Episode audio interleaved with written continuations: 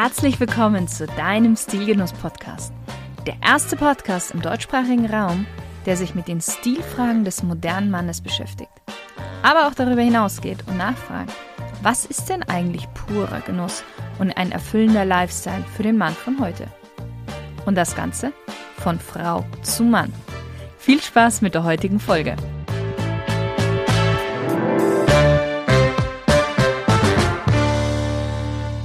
Hallo, liebe Stilgenusshörer. Kannst du dich noch an die Sesamstraße erinnern? Und an dieses Lied. Wer, wie, was, wieso, weshalb, warum. Wer nicht fragt, bleibt dumm. Wir haben als Kinder so oft Fragen gestellt, wir haben so oft gefragt, warum ist das eigentlich so? Und haben das aber tatsächlich mit dem Älterwerden verlernt, beziehungsweise uns wurde immer wieder gesagt, jetzt frag nicht so viel, es ist einfach so. Und wir tragen tagtäglich Kleidungsstücke, zumindest die meisten von uns, und bemerken dabei so kleine Details und Gegebenheiten gar nicht so richtig oder besser gesagt, wir hinterfragen sie nicht. Zumindest die meisten von uns. Was ich meine ist, es gibt an unserer Kleidung Kleinigkeiten, die oftmals eine bestimmte Geschichte haben, die einen Grund haben, warum sie so sind oder warum man sie so trägt. Nur kennen wir diese Geschichten und Gründe heute gar nicht mehr, beziehungsweise wir fragen nicht warum. Und heute wollen wir uns mal ein paar davon anschauen und beleuchten. Das heißt, wir haben heute mehr so eine Wissensfolge.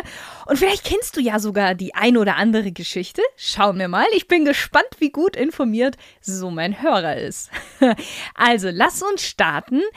Und wir starten mit einem sehr wichtigen Detail das du auch von mir schon öfters gehört hast, was auch den gewöhnten Anzugsträger vom Neuling unterscheidet. Und das ist, der untere Knopf am Sakko wird immer offen getragen. Aber warum trägt man denn den unteren Knopf des Sakkos eigentlich immer offen? Und hier gibt es zwei Theorien.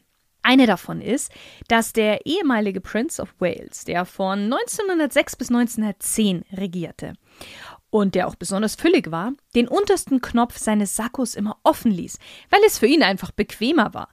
Und zu dieser Zeit waren Anzüge gerade schwer in Mode. Das muss man wissen. Und aus Respekt vor King Edward VII. tat es ihm auch dann somit jeder in England und jeder im gesamten Empire eigentlich gleich. Die zweite Theorie besagt, dass zur selben Zeit, du erinnerst dich, die Anzüge waren der neueste Schrei, der Einreiheranzug eingeführt wurde.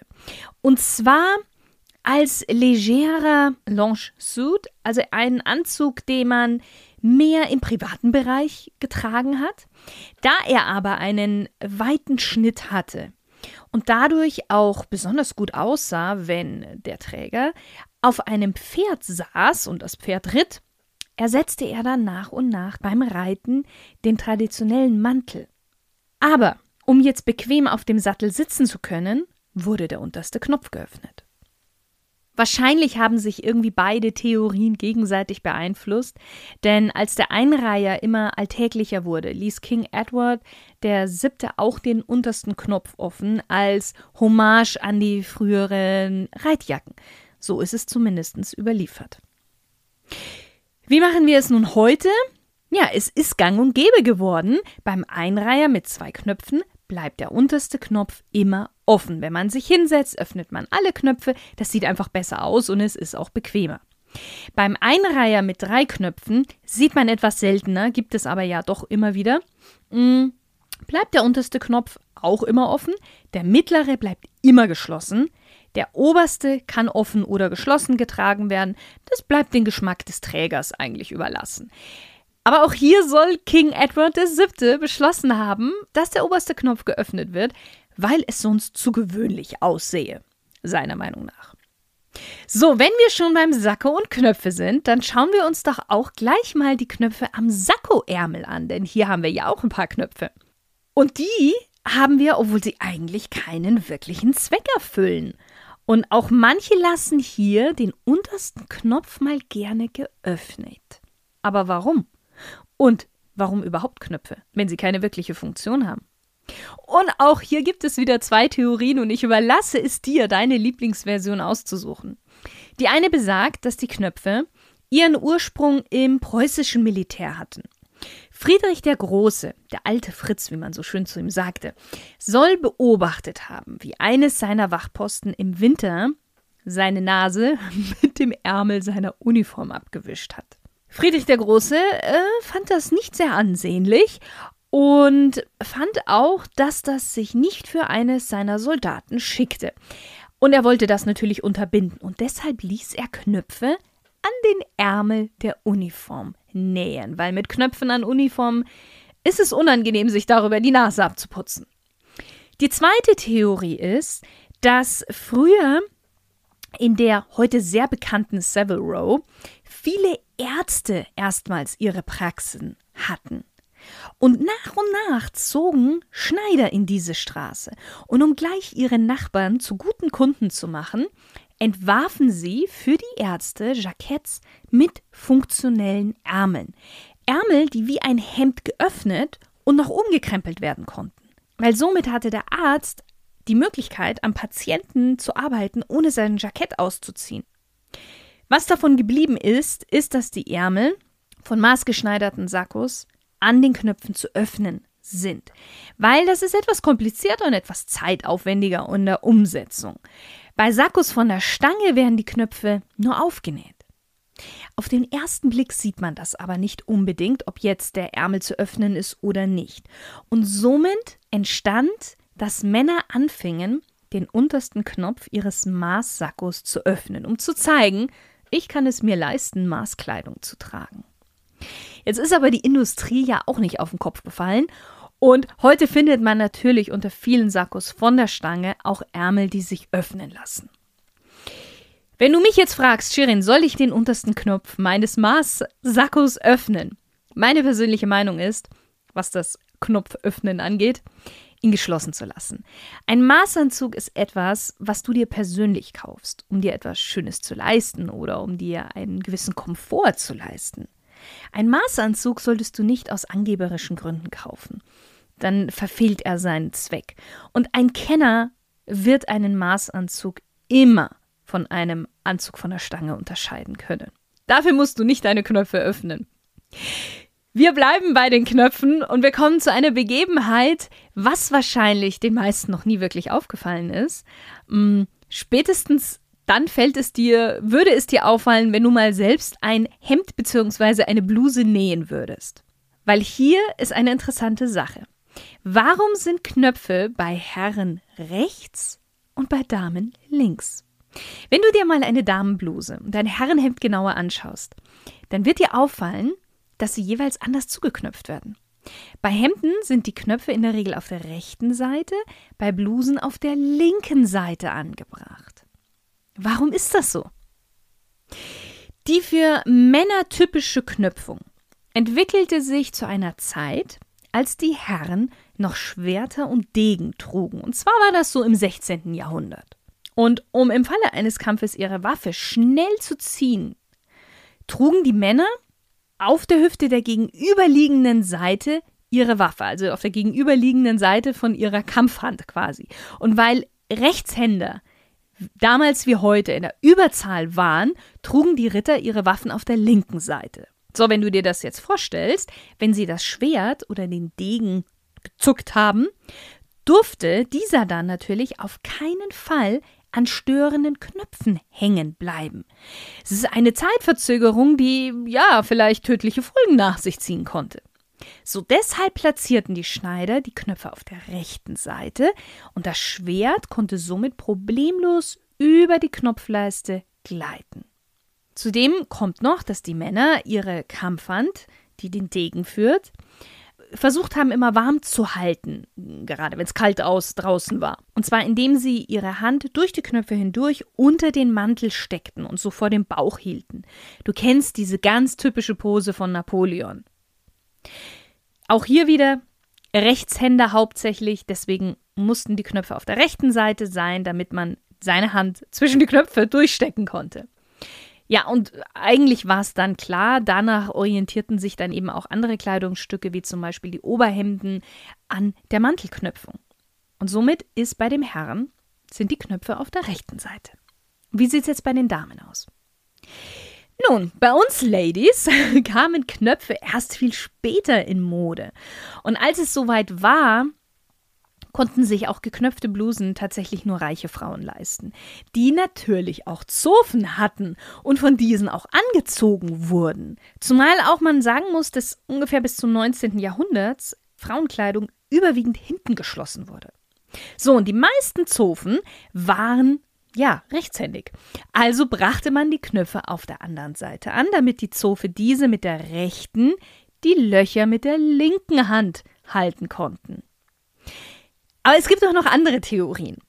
Und zwar unter anderem diese, da wo sich die Bluse zwischen den Knöpfen so etwas aufspreizt aufgrund der weiblichen Rundungen, ist natürlich die Gefahr, dass sich aufreizende Einblicke für neugierige Augen bieten könnten. Ja, und in der Kirche saßen damals die Damen links. Damit die Herren sich jetzt aber auf die Messe konzentrieren konnten, verlegte man die Knöpfe auf die andere Seite der Kleidung und somit kam der Mann nicht in die Versuchung, ähm, auf die Bluse zu starren. Ebenso führte der Mann auch seine Dame immer auf der Straße an ihrem linken Arm. Ich finde diese Geschichte ganz charmant. Es gibt aber noch zwei praktische Gründe. Und zwar, ähm, einer davon ist, dass der Damensattel verantwortlich war für die linke Knopfleiste. Der war bei Frauen nämlich so ausgerichtet, dass sie sich zu Pferd mit ihrem Oberkörper auf die rechte Seite drehen mussten. Und deswegen hielten dann die Knöpfe auf der linken Seite den kalten Wind wenigstens etwas so von der Blusenöffnung ab. Eine weitere Erklärung ist für die links angebrachten Knöpfe, dass Frauen besser ihre Babys stillen konnten. Mit dem Kind auf dem rechten Arm ließ sich die Bluse mit der linken Hand einfacher öffnen und das Kind dann an die Brust anlegen. So oder so, du findest diese Anordnung der Knöpfe auch noch heute. Es wird ein bisschen weniger, aber eigentlich bei den meisten Kleidungsstücken, bei den meisten Blusen und Hemden äh, findet man das noch. Und ähm, diese Rechts-Links-Öffnung, sage ich mal, setzt sich sogar auch bei Hosen und bei Jeans durch. Da kannst du auch mal gerne gucken. Gut, auch unsere vierte Geschichte dreht sich um Knöpfe. Ich hätte die Folge eigentlich seltsame Moderegeln und alles rund um den Knopf nennen können. Ähm, aber ich verspreche dir, das ist jetzt die letzte Knopfweisheit. Und eigentlich geht es auch gar nicht mehr so um den Knopf selber, sondern um das Knopfloch. Und auch hier kannst du dir jetzt mal dein Hemd genauer anschauen. Warum ist das oberste Knopfloch beim Hemd quer, die anderen aber vertikal? Schau dir mal dein Hemd genauer an und du wirst sehen, dass das Knopfloch am Kragen immer quergesteppt ist. Die Knopflöcher aber an der Knopfleiste sind immer senkrecht. Senkrechte Knöpfe werden dann gewählt, wenn die Bewegungsfreiheit der Knöpfe eingeschränkt werden soll. Das ist besonders bei Hemden und Blusen der Fall, weil hier die Knopfleisten immer möglichst genau übereinander liegen sollten. Klar, der Ästhetik zuliebe. Aber ist ein gewisser Bewegungsspielraum der Knöpfe wichtig, wird das Knopfloch waagrecht angelegt. Deshalb das waagrechte Knopfloch am Kragen. Hier hast du mehr Spielraum am Hals, weil sich der Knopf von links nach rechts bewegen kann. Ein senkrecht angebrachtes Loch würde zu schnell ausleiern, weil du brauchst hier diesen kleinen Spielraum. Und bei manchen Hemden ist deshalb auch das unterste Knopfloch quer, so als eine Art Sicherung. Gerade bei ja, größerem Körperumfang macht es Sinn, denn dann springt der Knopf beim Sitzen nicht von alleine auf. Und aufgrund dieser Bewegungsfreiheit haben auch Mäntel allgemein waagrechte Knopflöcher. Gut, wir bleiben noch ein bisschen beim Hemd mm, und kommen zu dem Punkt, warum lassen wir uns ins Hemd Monogramme sticken? Wir kennen das von früher auf Taschentücher, Bettwäsche und Tischdecken. Meistens aber waren das immer die Initialien der Frauen. Das war auch so ein bisschen so eine Frauensache. Warum macht der Mann aber das bei seinem Hemd? Man könnte jetzt sagen, weil er es kann. Tatsächlich hat es äh, wie immer einen total praktischen Hintergrund. Und das kommt aus der Zeit, in der die Hemden noch zur Reinigung gegeben wurden und es kein richtiges Nummernsystem gab. Und somit konnten die Hemden dank der Initialen später richtig zugeordnet werden können. Heute hat das mehr mit einem persönlichen Vorlieben zu tun. Gerade natürlich wieder bei Maßhemden wird das gerne gemacht. Aber auch hier bitte wieder Zurückhaltung macht den wahren Kenner und Träger von Maßkleidung aus. Nicht zu groß das Monogramm halten, in der Farbe vom Hemd oder maximal eine Nuance dunkler sein, kein Kontrast und dezent auf die Manschette oder auf die Brust setzen lassen. Kommen wir zum nächsten. Warum ist der Schlitz an Mantel und Sakko hinten immer zugenäht? Kennst du das? Du hast dir einen neuen Mantel gekauft und der Schlitz hinten ist mit einem Kreuz locker zusammengenäht. Ich bin mir sicher, dass du das kennst. Und ich bin mir sicher, du hast dir auch schon mal die Frage gestellt, warum ist das eigentlich? Man muss das immer vorher aufmachen, wenn man den Mantel oder das Sakko anziehen möchte. Oder du hast doch schon mal jemanden auf der Straße gesehen, der den Schlitz hinten zugenäht gelassen hat und du warst dir auf einmal nicht mehr so sicher, ob man das überhaupt aufmacht. Also, erstmal vorab, um diesen Irrtum aufzulösen. Der Schlitz muss immer geöffnet werden. Und das bitte vorsichtig mit einer kleinen Schere, nicht mit den Händen aufreißen, weil du dadurch nämlich den Stoff beschädigen kannst. Mm, und das wäre bei einem neuen Teil doch sehr, sehr traurig. Warum wird aber jetzt dann dieser Schlitz hinten zugenäht? Die Erklärung dafür ist gleichermaßen simpel wie einleuchtend. Der Faden mit dem der Schlitz grob zusammengehalten wird, ist für den Transport wichtig. So können zum Beispiel die Ecken nicht umknicken und der Stoff rund um den Saum zerknautscht nicht. Auch im Geschäft ist der zugenähte Schlitz von Vorteil, weil der Mantel dank der locker genähten Sicherung gerade über dem Bügel hängt. Das funktioniert aber beim Bügel, nicht aber beim Körper. Lässt du den Schlitz auch nach dem Kauf zu, bilden sich unschöne Beulen und der Mantel fällt am Körper nicht richtig. Der braucht nämlich diesen Schlitz. Der hat ja einen Grund, dieser Schlitz. Ähnliches gilt übrigens auch für zugenähte Manteltaschen. Die werden in der Regel bei der Produktion mit groben Stichen zugenäht, damit sie während des Transports nicht beschädigt werden und später im Geschäft trotz mehrmaligen Anprobierens nicht ausbeulen können. Und jetzt kommen wir zu unserer letzten seltsamen Moderegel, die du auch bei mir schon des Öfteren gehört hast. Warum muss die Farbe des Leders und der Metalle innerhalb eines Outfits übereinstimmen, aber nicht das Einstecktuch mit der Krawatte?